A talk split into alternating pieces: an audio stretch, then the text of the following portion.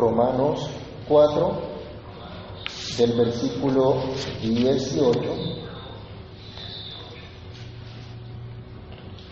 hasta el versículo 22.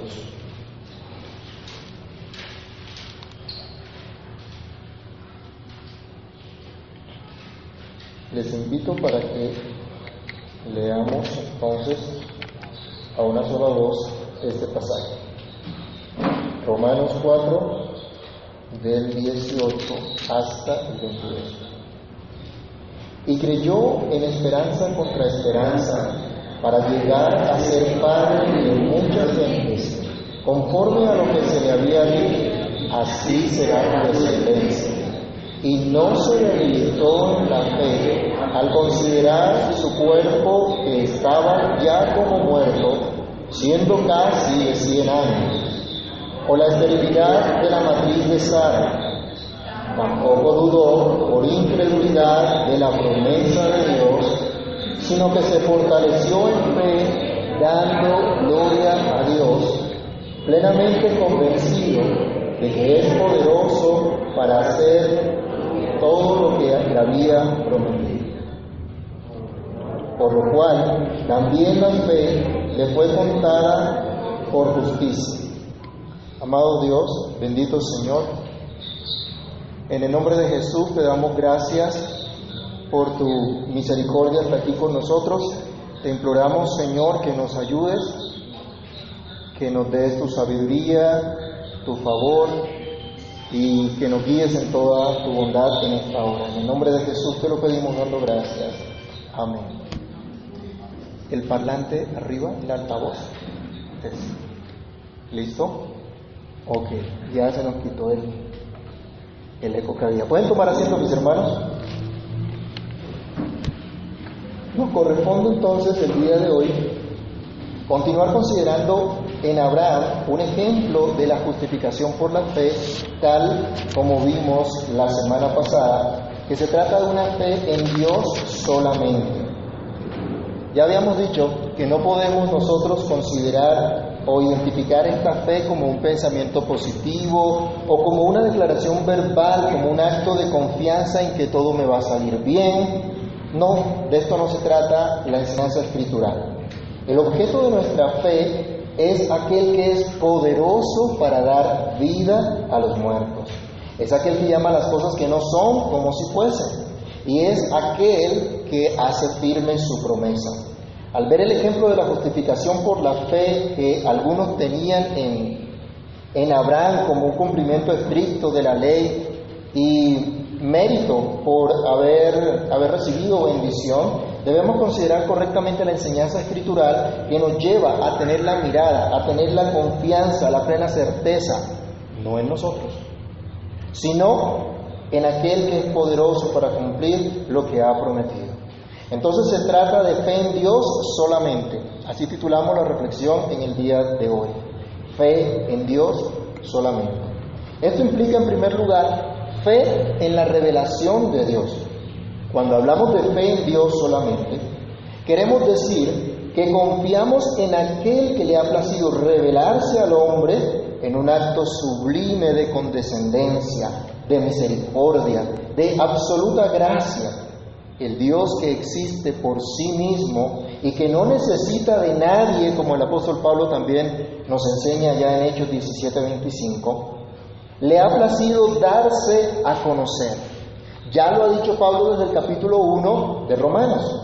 Vamos rápidamente a, mirar algunas citas, tengamos ahí listo el capítulo 1 de Romanos. Él ha dicho que en Romanos 1, 19 y 20, ya él ha dicho que todo lo que se conoce de Dios, su eterno poder y deidad, se hace claramente visible desde la creación del mundo. Por medio de la creación, Dios ya se ha revelado. Dios se ha dado a conocer, pero también por medio de su palabra. En Romanos 3, versículo 2, ustedes encuentran que a los judíos, los judíos tenían una gran bendición porque a ellos les había sido confiada, ¿qué cosa? La palabra de Dios. Les había sido confiada la palabra del Señor. Pablo señala entonces en el saludo inicial de esta misma carta que el Evangelio que él predica se trata precisamente de esa promesa de Dios dada a conocer a través de los profetas. Por favor, leamos Romanos 4, perdón, Romanos 1, del versículo 1 al versículo 4. Todos. Pablo, siervo de Jesucristo, llamado a ser apóstol, apartado para el Evangelio de Dios, que él había prometido antes por sus profetas en las santas escrituras, acerca de su Hijo, nuestro Señor Jesucristo, que era el linaje de David según la carne, que fue declarado Hijo de Dios con poder, según el Espíritu de Santidad, por la resurrección de los muertos. Por lo tanto, la fe de la que estamos hablando y de la que Pablo ha estado insistiendo a la que somos llamados todos los creyentes, empezando con los que estaban en Roma, en el versículo 6, allí de Romanos decía, ustedes que fueron llamados, ustedes que están en Roma, llamados también a ser de Jesucristo. Usted y yo que estamos aquí hoy, también somos llamados a la fe en el Señor Jesucristo. Pero esta fe no se trata de algo que nosotros podamos fabricar, de algo que nosotros podamos inventar, sino que se trata de fe en la revelación de Dios, en lo que Dios nos dice en lo que Dios ha dicho, en lo que Dios ha declarado acerca de sí mismo, en, acerca de la relación que Dios establece con el hombre, acerca de la promesa de salvación. Entonces, cuando hablamos de fe en la revelación de Dios, no se trata de un conocimiento incierto, de una confianza absurda o de una fe ciega en una idea de Dios fabricada por el hombre. Se trata entonces de una fe genuina, basada en la palabra de Dios. Y permítame decirle, hermano, amigo que me escucha, si su manera de creer hoy es una idea prefabricada del hombre, es una idea incierta o es una fe ciega, su fe está totalmente equivocada. Usted no tiene verdadera fe y necesita creer en la revelación del Santo Dios, lo que Dios mismo ha dicho. Hoy nosotros tenemos el privilegio de contar con la revelación de Dios. Hoy tenemos las sagradas escrituras, toda la cual es inspirada. El apóstol Pablo también en 2 Timoteo 3, 16 al 17 nos dice, toda la escritura, ¿se acuerdan? Es inspirada por Dios y útil para enseñar, para redarguir, para corregir, para instruir en justicia, a fin de que el hombre de Dios sea perfecto enteramente preparado para toda buena obra. Toda ella, toda la escritura nos habla de esa promesa gloriosa que solo tiene cumplimiento en Jesucristo. Toda ella nos habla de Cristo. En Hebreos 1 del 1 al 2 usted encontrará que el Padre habló a los que Dios nos habló a los padres por los profetas de muchas maneras, pero que en este último tiempo nos ha hablado por quién? Por el Hijo, por Jesucristo, la máxima revelación de Dios. Así que el ejemplo que está utilizando Pablo de la justificación por la fe nos muestra una fe en la revelación de Dios, una fe en el dicho de Dios, una convicción firme en lo que ha salido de la boca de Dios, para llegar entonces, como dice la Escritura, a ser padre de mucha gente. Se trata de una expectación constante de lo que Dios ha prometido. Nos dice nuestro texto en Romanos 4, 22, Él creyó, perdón, 18, Él creyó en esperanza contra esperanza para llegar a ser padre de muchas gentes conforme a lo que se le había dicho, así será tu descendencia. Citando aquí eh, Pablo el texto de Génesis 15, 5, donde fue consignada esta revelación.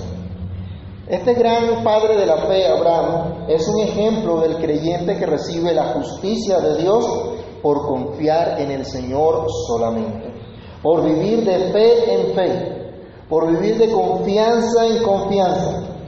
Abraham creyó a Dios simplemente, él pudo entender que Dios es veraz, que Dios no miente y que tiene todo el poder de hacer lo que Él promete.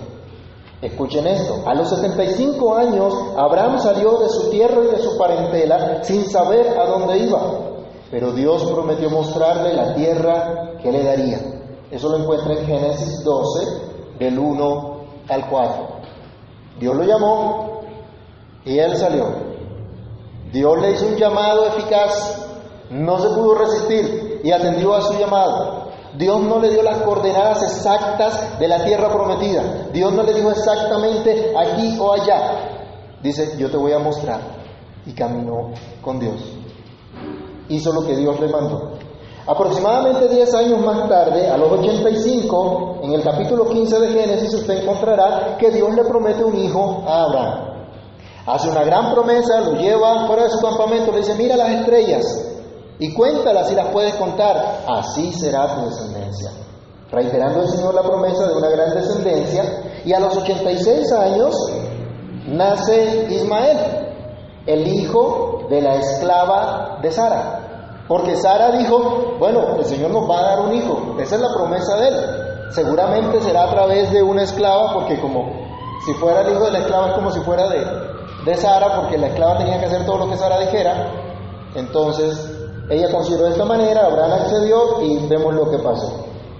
Pero a los 99 años, Dios nuevamente le dice a Abraham que le, que le dará un hijo de su esposa Sara, no de la esclava, de su esposa Sara, una gran descendencia, y establece en el capítulo 17 de Génesis el pacto con Abraham. Este hombre entonces, al que Dios atribuyó justicia por la fe, es un hombre que aprendió a creerle a Dios y que aprendió a esperar en la promesa de Dios, en el dicho de Dios. Y no como humanamente pudieran eh, de pronto esperar ellos que se cumpliera esa promesa. Una y otra vez Dios reiteró la promesa a Abraham para que se mantuviera expectante de lo que Dios le había prometido. Y así vemos la vida de Abraham. Si usted analiza todos estos capítulos, va a encontrar este ejemplo en la vida de Abraham, de expectación constante. Esta fe en la revelación de Dios implica confianza en que se cumplirá todo cuanto Dios ha prometido. Esto es lo que concluye Pablo de la vida de Abraham. Por eso nos dice otra vez nuestro texto, Él creyó en esperanza contra esperanza, para llegar a ser padre de muchas gentes, conforme a lo que se le había dicho. Así será tu descendencia. Aunque otros no vieran esperanza para él, Abraham podía esperar, Abraham podía confiar, porque sabía quién era el que le había dicho, así será tu descendencia. No lo llamó hombre alguno, lo llamó el Dios del pacto. Vamos rápidamente a Génesis 12.1 y miremos cómo Dios se le manifestó, cómo fue que Dios lo llamó. Alguien que lea fuerte, Génesis 12.1.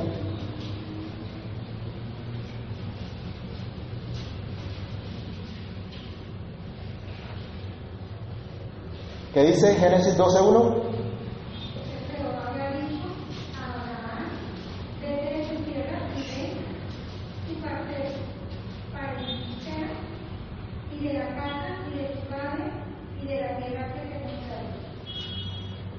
¿Quién fue el que se le apareció?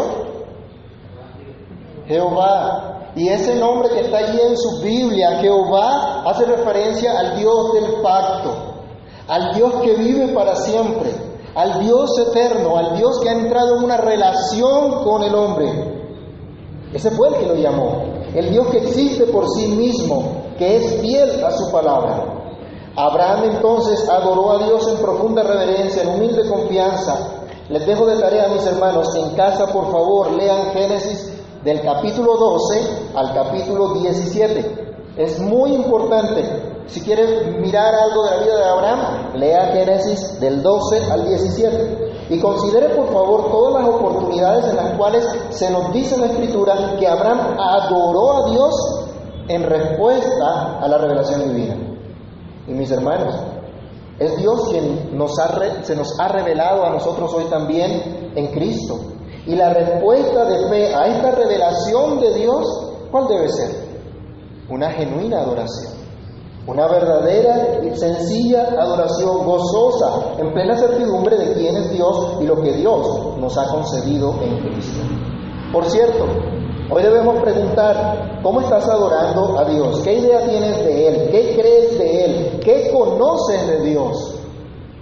Hay algunas personas que dicen, yo sé que Dios existe, y de pronto ese Dios que ellos creen que existe está por allá eh, volando en una nube o está por allá muy lejos. Ha hecho su creación, ha dejado su creación y, como que nos ha olvidado. Tienen una idea, idea equivocada de Dios. tristemente hoy son muchos los que adoran lo que no saben. Y su fe no es más que mero emocionalismo y costumbres traídas de Oriente, como la misma palabra lo dice. Pensamientos positivos o declaraciones de fe, un show momentáneo. Algunos otros han caído en un ritualismo vacío, en un, en un conocimiento que no transforma, una voluntad que se resiste a vivir para la gloria de Dios, precisamente porque no descansa, porque no confía en el Señor. Abraham le creyó a Dios y confió en que Dios cumpliría todo lo que Dios mismo había prometido. Por eso adoró al Señor, por eso adoró a Dios, no solamente levantando altar al Señor durante su peregrinaje, sino también atendiendo la dirección que Dios le estaba dando y por eso vemos una vida de obediencia de Abraham al aplicar la señal del pacto a todos los varones de su casa, incluido él mismo, aunque era, ¿de cuántos años? ¿Se acuerdan? De 99. Imagínense un hombre de 99 años hoy practicando la circuncisión. Él lo hizo porque Dios le dijo, porque le creyó a Dios. Y él esperaba entonces, Dios dijo que vendría un hijo. Y Dios le dijo, en el próximo año tendrás este hijo. Necesariamente aquí debemos detenernos a mirar rápidamente Génesis 17. Aunque hace parte de la tarea, es necesario leerlo hoy acá porque lo que sigue está basado en lo que nos revela la escritura en este capítulo. Génesis 17 nos dice, era Abraham de edad de 99 años cuando le apareció Jehová y le dijo, yo soy el Dios Todopoderoso. Anda delante de mí y sé perfecto. Sigan ustedes con el 2. Y pondré mi pacto entre mí y ti y te multiplicaré en gran manera. Entonces Abraham se postró sobre su rostro y Dios habló con él diciendo, He aquí, mi pacto es contigo y serás padre de muchedumbre de. Y no se llamará más tu nombre Abraham, sino que se, llamará tu nombre Abraham, porque te he puesto por padre de muchedumbres de gentes. Y te multiplicaré en gran manera y haré naciones de ti, y reyes saldrán de ti. Y estableceré mi pacto entre mí y ti, y tu descendencia después de ti en sus generaciones, por pacto perpetuo para ser tu Dios y el de tu descendencia después de ti. Te daré a ti y a tu descendencia después de ti la tierra en que moras toda la tierra de Canaán en heredad perpetua y serás el Dios de ellos. Dijo de nuevo Dios a Abraham, en cuanto a ti, guardarás mi pacto tú y tu descendencia después de ti por sus generaciones. Este es mi pacto que guardaréis entre mí y vosotros y tu descendencia después de ti. Será circuncidado todo varón de entre vosotros. Circuncidaréis pues la carne de vuestro prepucio y será por señal del pacto entre mí y vosotros. Y en de ocho días será circuncidado todo varón entre vosotros por vuestras generaciones, el nacido en casa y el comprado por dinero a cualquier extranjero, que no puede de tu linaje. Debe ser circuncidado el nacido en tu casa y el comprado por tu dinero, y estará mi pacto en vuestra carne por pacto perpetuo y el varón incircunciso, el que no hubiera, circuncidado la carne de su prepucio, aquella persona será cortada de su pueblo, ha violado mi pacto. Dijo también Dios a Abraham, a Sarai tu mujer no llamarás más Sarai, mas Sara será su nombre. Y la bendeciré y también te daré de ella hijo. Sí, la bendeciré y vendrá a ser madre de naciones. Reyes de pueblos vendrán de ella. Entonces Abraham se postró sobre su rostro y se rió y dijo en su corazón, a hombre de cien años ha de nacer hijo, y Sara ya de noventa años ha de concebir. Y dijo Abraham a Dios, ojalá Ismael viva delante de ti. Respondió Dios, ciertamente Sara tu mujer te dará a luz un hijo, y llamará su nombre Isaac, y confirmaré mi pacto con él como pacto perpetuo para con sus descendientes después de él. Y en cuanto a Ismael, también te he oído. He aquí que le bendeciré y le haré fructificar y multiplicar mucho en gran manera. Doce príncipes engendrará y haré de él una gran nación. Mas yo estableceré mi pacto con Isaac, el que, te- el que Sara te dará a luz por este tiempo el año que viene. Y acabó de hablar con él y subió Dios de estar con Abraham. Entonces tomó Abraham a Ismael su hijo, y a todos los siervos nacidos en su casa, y a todos los comprados por su dinero, a todo varón entre los domésticos de la casa de Abraham, y circuncidó la carne del prepucio de ellos en aquel mismo día, como Dios lo había dicho. Era Abraham de edad de 99 años cuando circuncidó la carne de su prepucio. E Ismael su hijo era de 13 años cuando fue circuncidada la carne de su prepucio. En el mismo día fueron circuncidados Abraham e Ismael su hijo. Y todos los varones de su casa, el siervo nacido en casa y el comprado del extranjero por dinero, fueron circuncidados. Al leer este capítulo podemos nosotros mirar la actitud de Abraham y poder decir, qué fe, qué diligencia en ajustar su vida al pacto dado por Dios. Esto es confianza verdadera, esto es confianza en la promesa de Dios, esto es fe en la revelación de Dios. La pregunta hoy para nosotros, ¿qué? Si quieres puede apagar el celular que no, no vamos a contestar. ¿Qué te ha prometido el Señor hoy? ¿Ha hecho Dios pacto contigo? ¿Ha hecho pacto de ser tu Dios y el de tu descendencia después de ti? ¿Estás en ese pacto? ¿Crees que Dios te llamó a esa relación de pacto? Si crees en Cristo como tu Señor, tu Salvador, has sido traído a esa misma relación de pacto. También eres un hijo de Abraham. También tienes la misma promesa que tuvo Abraham. En Cristo recibimos esta promesa. Ya lo había dicho Pablo en Romanos 4:16. Recordémoslo. Él decía, por tanto es por fe para que sea por gracia, a fin de que la promesa sea firme para toda su descendencia, no solamente para el que es de la ley, sino también para la que es de la fe de Abraham, el cual es Padre de todos nosotros. Todos los que creemos en Cristo, dice, recibimos esa promesa de Dios en Abraham. Hermanos, que el Señor nos ayude a comprender lo que Dios ha querido hacer por nosotros, lo que significa y lo que implica creer en el dicho de Dios. Fe en el Todopoderoso, eso es lo segundo que vemos en el texto de, Romanos que estábamos leyendo. La verdadera fe en Dios no es fe en lo que, en la convicción que yo pueda mantener, en la seguridad que yo pueda mantener, sino fe en el todo poder de nuestro Dios. Y esta es nuestra segunda reflexión a la luz del versículo 19 de Romanos 4, que comienza a ampliar o a detallar lo que Pablo había dicho en el versículo 18. Así el apóstol Pablo nos dice, y no se debilitó en la fe al considerar su cuerpo que estaba ya como muerto, siendo casi de 100 años, o la esterilidad de la matriz de Sara. Acabamos de leer el capítulo 17 de Génesis, al cual Pablo se está refiriendo acá. Cuando Dios le da a Abraham la señal del pacto, le promete que dentro de un año nacería su hijo. Pero él ya tenía 99 años. Abraham ya era de 99, es decir, que su hijo nacería cuando tuviera cuántos? Cuando tuviera 100. Qué vigoroso puede ser un hombre de 100 años. ¿Mm? Por más métodos que utilice para dar vigoroso, humanamente el cuerpo se ha debilitado. Pierde todo ese, todo ese vigor.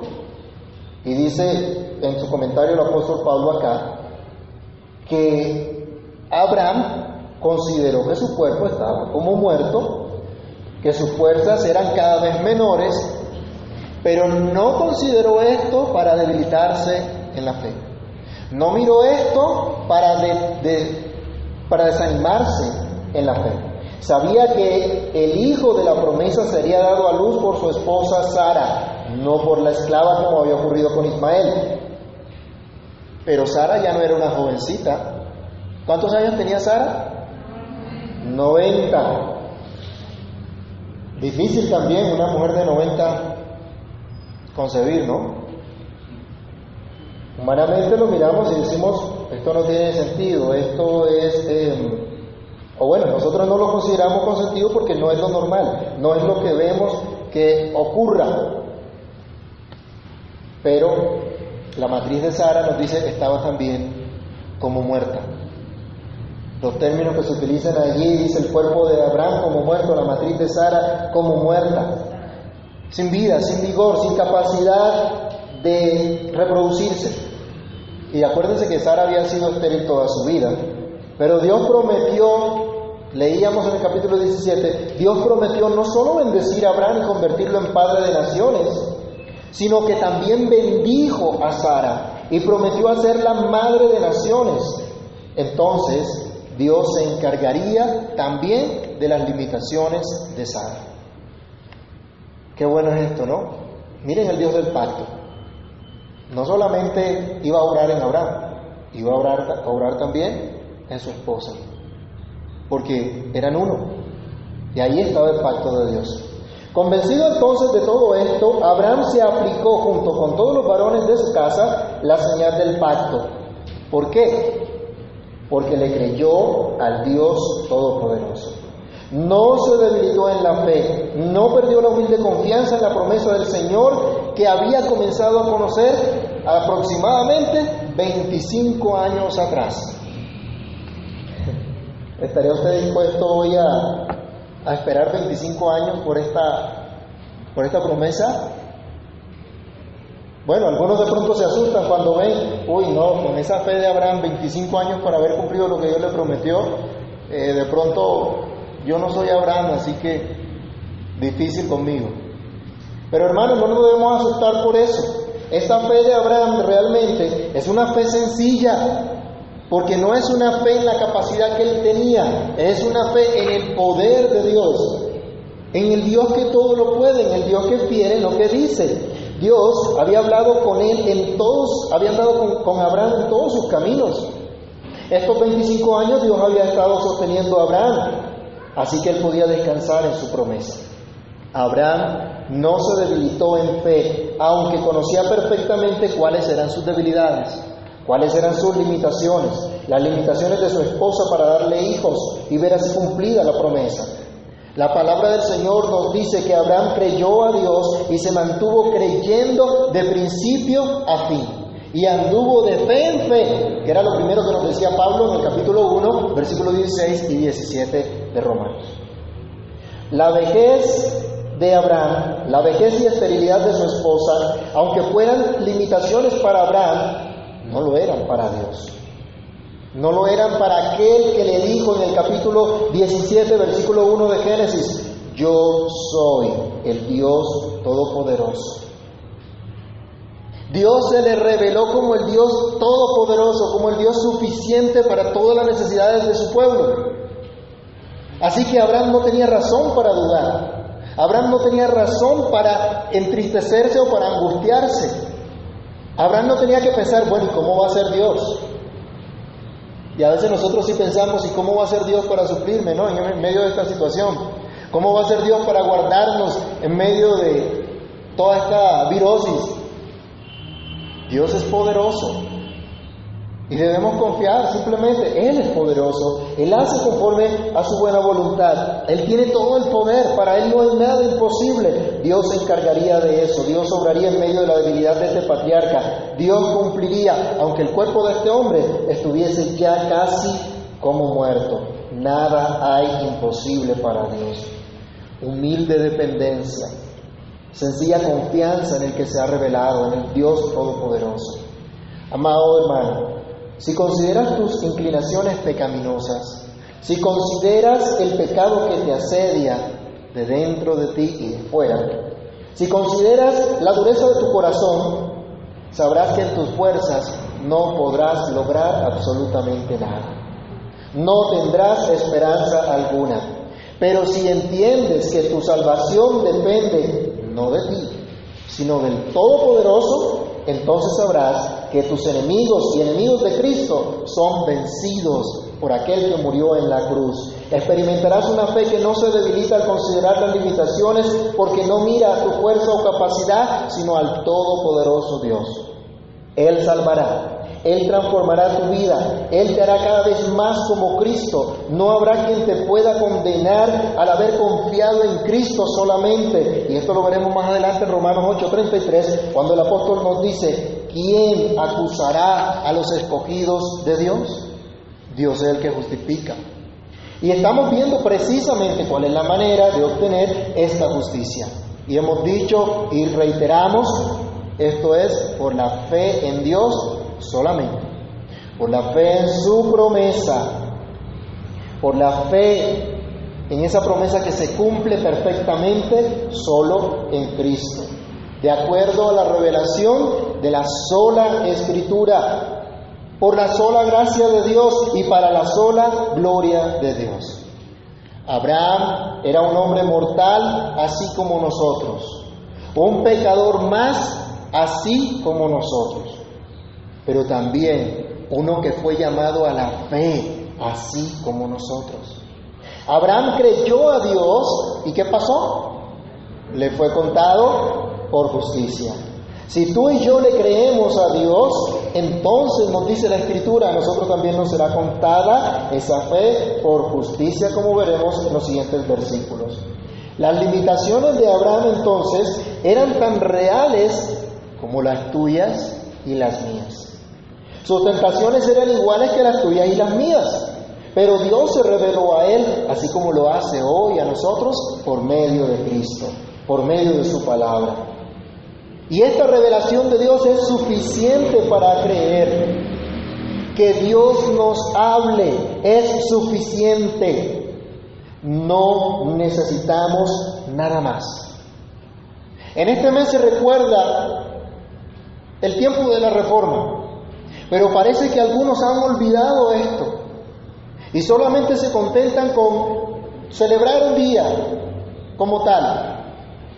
Pero hermanos, no consideren la suficiencia de las escrituras.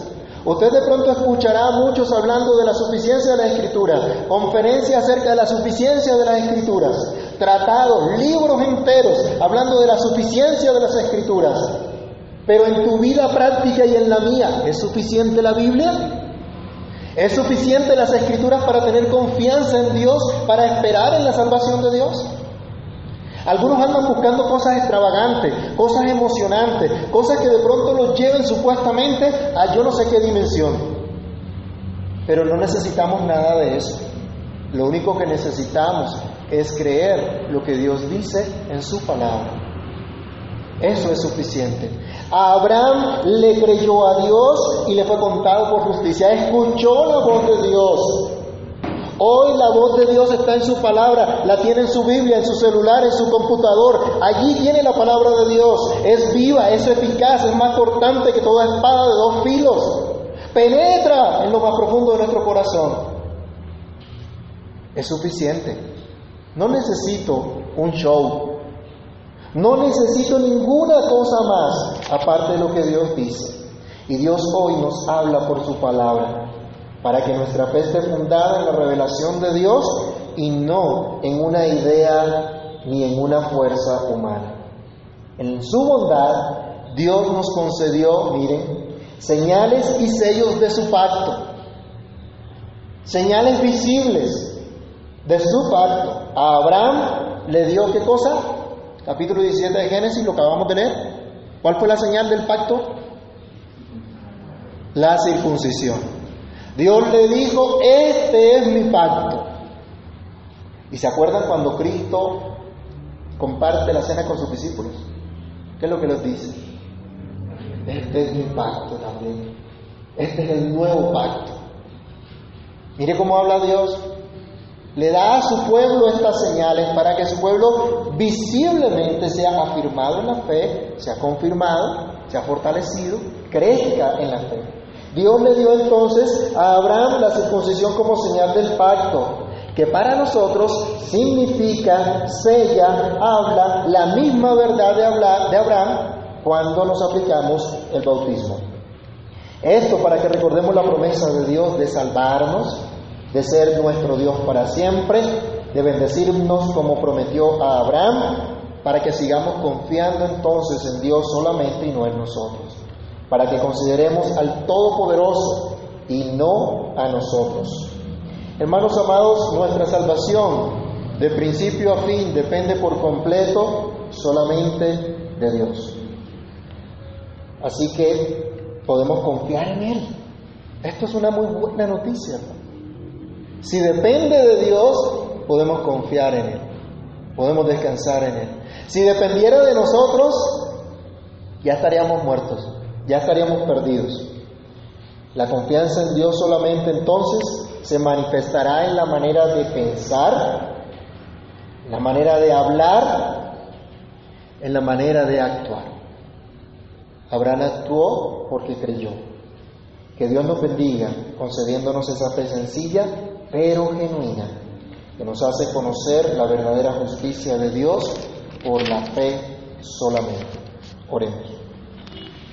Amado Dios, Padre que estás en los cielos, en el nombre de nuestro Señor y Salvador Jesucristo, queremos agradecerte por haberte placido, Señor, mostrarnos tu bondad, tu gracia y misericordia y recordarnos por esta palabra lo que tú has hecho. Recordarnos por esta palabra la misericordia tan grande, Señor. De querer tú, oh Dios, manifestarte y hacer un pacto, hacer una relación con tu pueblo y bendecir a los tuyos. Gracias. Gracias por habernos querido bendecir, Señor, en Cristo, por habernos dado esa promesa desde antes de los siglos para que hoy podamos creer, para que hoy podamos confiar. Ay, Señor, ayúdanos y ten misericordia de cada uno de nosotros, para que nuestra mirada, para que nuestra confianza pueda estar plenamente en ti y solo en ti, Señor. Que no miremos a nuestras limitaciones, que no miremos a la capacidad que podamos tener, Señor, de hacer algo bueno según, según tu palabra. Que entendamos que es solo por tu obra, por tu gracia, por tu Espíritu en nosotros. Ayúdanos a creer lo que tú has prometido. Ayúdanos a creer en esa justicia por la fe. Hoy sabemos que es esa fe en Cristo la que nos salva. Abraham también lo creyó. Tú le diste una promesa. Tú le prometiste bendición, Señor. Tú le prometiste un pueblo que nadie podría contar. Y en Cristo sabemos que tú has cumplido esa promesa. Que tu Santo Hijo Jesús es el Rey eterno que bendice a todas las familias de la tierra. Nos ha bendecido, nos ha salvado, ha tenido misericordia de nosotros. Señor, te imploramos, permítenos comprender esto y regocijarnos profundamente, así como lo hizo Abraham. Y creer, Señor, contra toda esperanza, creer, Señor mío, a pesar de todas las dificultades, limitaciones que podamos ver a nuestro alrededor.